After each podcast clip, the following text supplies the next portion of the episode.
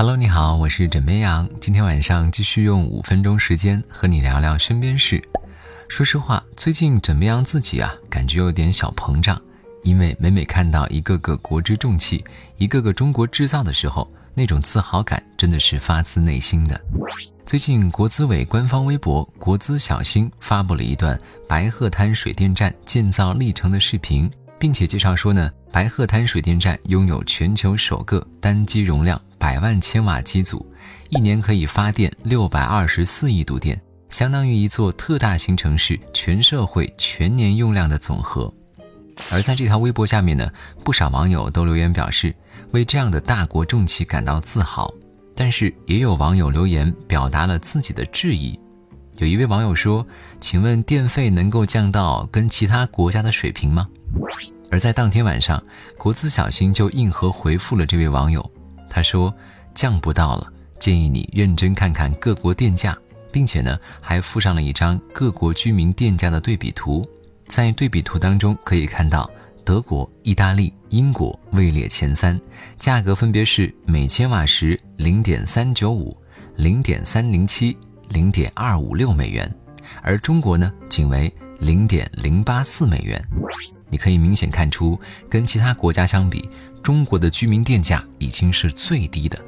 而在留言中，电网头条也调皮回复称，现在煎饼果子都要八块钱了。居民电费还是差不多五毛钱一度电，能够十年如一日陪伴大伙儿的，除了《还珠格格》《西游记》，不要忘记了，还有电费。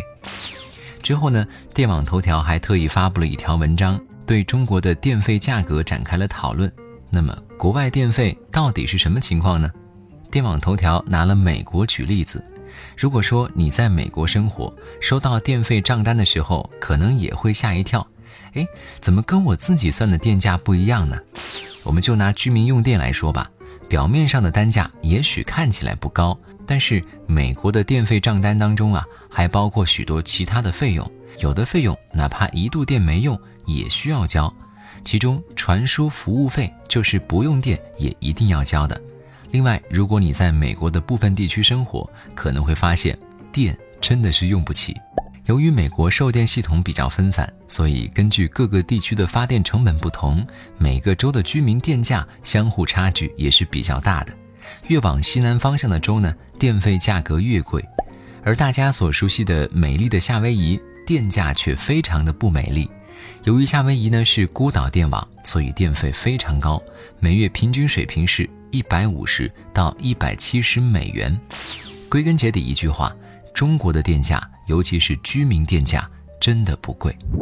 这前有国资小新的硬核回复，后有电网头条的详细分析。面对网友的质疑，答案给的是有理有据、掷地有声。随后呢，对电价提出质疑的网友也在微博上为自己的言论致歉。枕边羊呢，也看到不少在其他国家生活的网友分享的当地电价。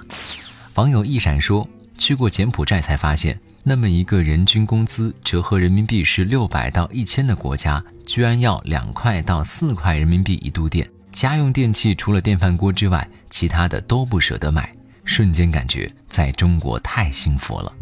网友草草说：“说中国水费、电费、燃气费、网络费贵的朋友，请你来加拿大试试。”网友纳吉说。我在日本，平时用电是非常节约的，但是一个月电费也轻轻松松可以上到两千日元，人民币也过百了。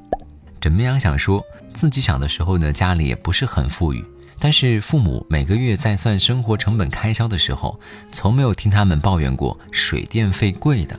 所以，这位网友没做对比，啥都不了解就下定论，是不是太草率了？而且感觉国外的月亮圆一些的想法。也可以抛弃掉了，咱们呢还得以事实来说话。